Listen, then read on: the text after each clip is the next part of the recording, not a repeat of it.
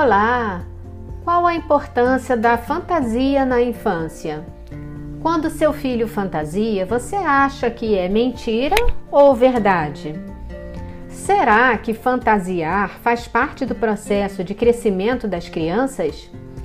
Se você faz todas essas perguntas e não encontra as respostas, chegou ao lugar certo.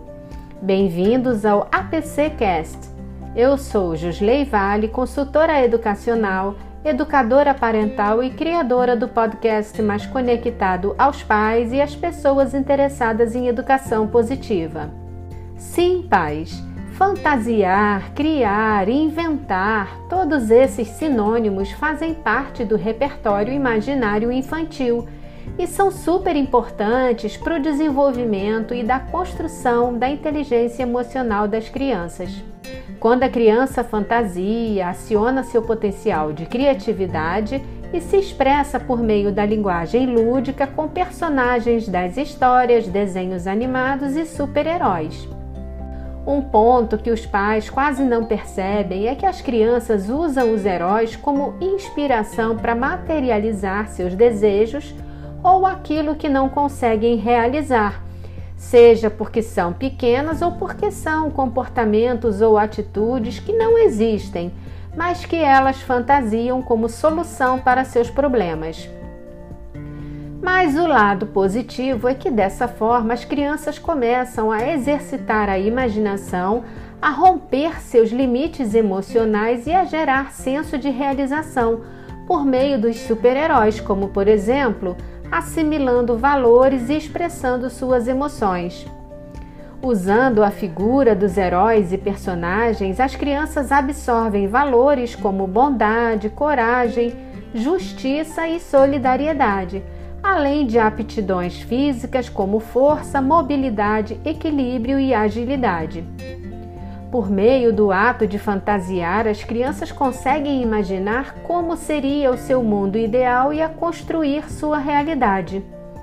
A fantasia vai ao encontro do imaginário da criança, permitindo a construção de modelos mentais de sucesso e senso de realização. Os pais podem acompanhar essas viagens mentais porque a criança não tem noção dos níveis de risco nem a diferença entre realidade e fantasia.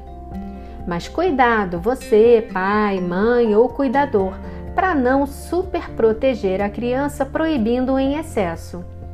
O ideal é sempre usar o bom senso e manter o equilíbrio saudável de monitoramento. A supervisão dos pais deve garantir o bem-estar, a saúde e a segurança da criança, mas sem impedir que ela passe por novas experiências.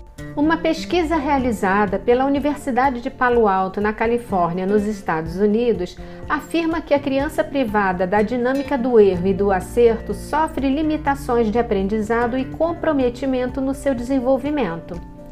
No episódio 12 aqui do APCcast, eu falo sobre como transformar o erro em oportunidade de aprendizado. Vale a pena você ouvir. Mas como a fantasia ajuda a criança na construção da sua base emocional? São vários pontos positivos e eu trouxe os três principais para você ficar por dentro. O primeiro deles é que a fantasia incentiva a criança a enfrentar e a criar soluções para dificuldades do dia a dia dentro do seu universo infantil, porque a criança usa os exemplos dos personagens para encontrar respostas às suas necessidades. O segundo ponto é que a fantasia estimula a memória da criança e ajuda na construção de histórias e na noção de tempo e cronologia.